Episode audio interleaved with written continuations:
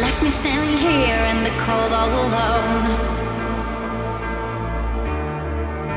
Without giving me answers, I'll be facing the unknown.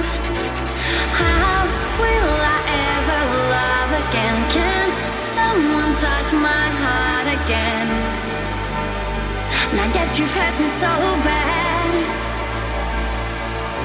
and now I am feeling down and cold within my heart and in my soul.